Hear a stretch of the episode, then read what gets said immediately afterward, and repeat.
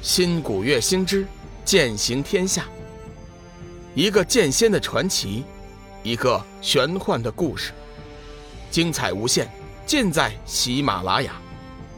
主播刘冲讲故事，欢迎您的订阅。第一百二十集，南明琼花。若是别人，空明大师此时定然不会理睬致远的事情。才是大事。不过来人是千惠神尼，他却不能不稍等一下了。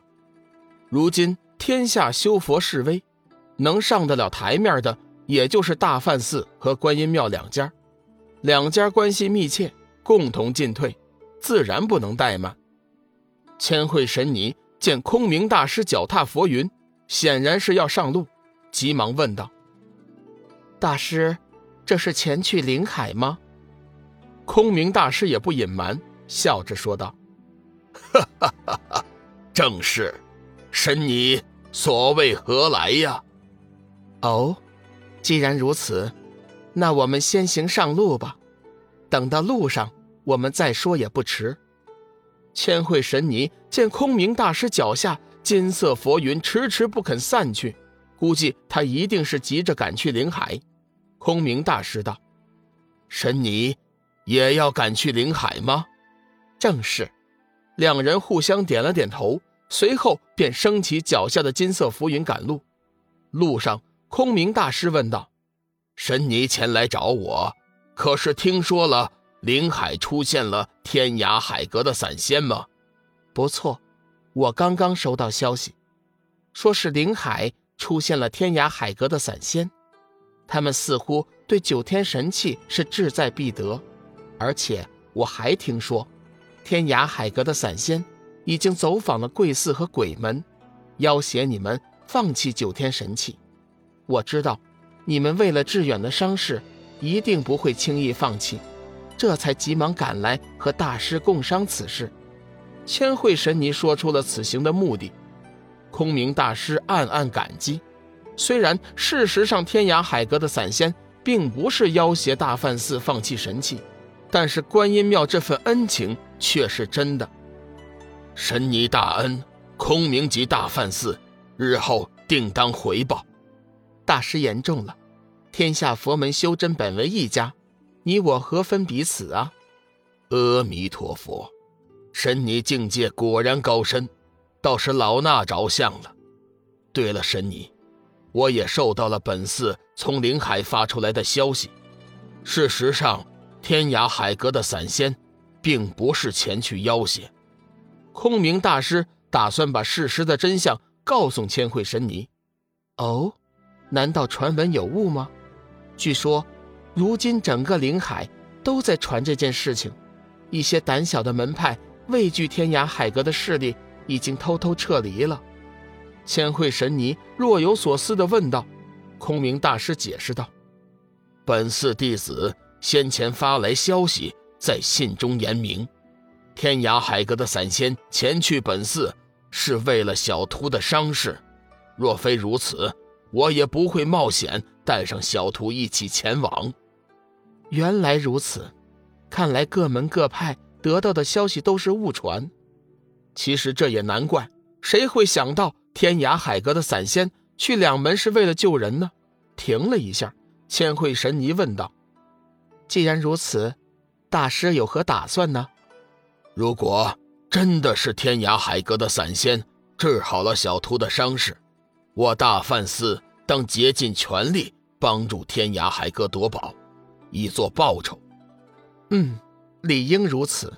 观音庙愿与贵寺共同进退。阿弥陀佛。但愿真的是天涯海阁的散仙呢。志远此时急着见龙宇，兴致极高，开心道：“师尊，神尼，请放心，天涯海阁的高人一定会帮我恢复修为的。”千惠神尼看了一眼志远，心中有点疑问，不过始终没有开口。转眼间，来到临海，已经过了十几天，龙宇每天几乎无所事事。除了好再来客栈喝点闷酒，就是远远的看上几眼小玉。倒是紫云真人可是忙得不亦乐乎，白天晚上的不见人影，算算已经有四天没有看到他了。今天龙宇本来是打算修炼的，后来一想还是算了，万一掌握不好，引起天象的变化，自己的身份岂不是暴露无遗？好汉不吃眼前亏，大丈夫能屈能伸，迟早有一天，天机子和那虚伪的正道都要付出代价。惨痛的代价。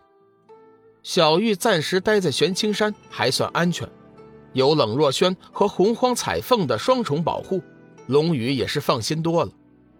小雨，你身上好重的煞气呀！紫云真人也不知从何出来，一进门就沉声问道：“小雨啊，你是不是又想起了上次在缥缈阁的事了？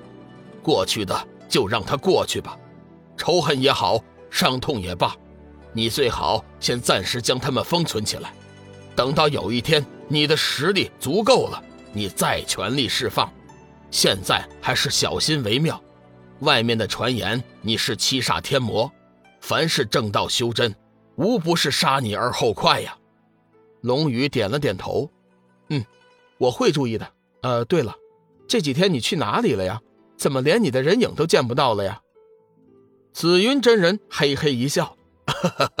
老道自然是去帮你寻宝了呀。紫云真人说的倒是实话。自从知道龙宇能救自己的妻子，他对龙宇更是关心备至，特别希望他能得到九天神器。到时候龙宇实力大增，自己的妻子也就能多些希望。虽然想法有点自私，但是也算不错了。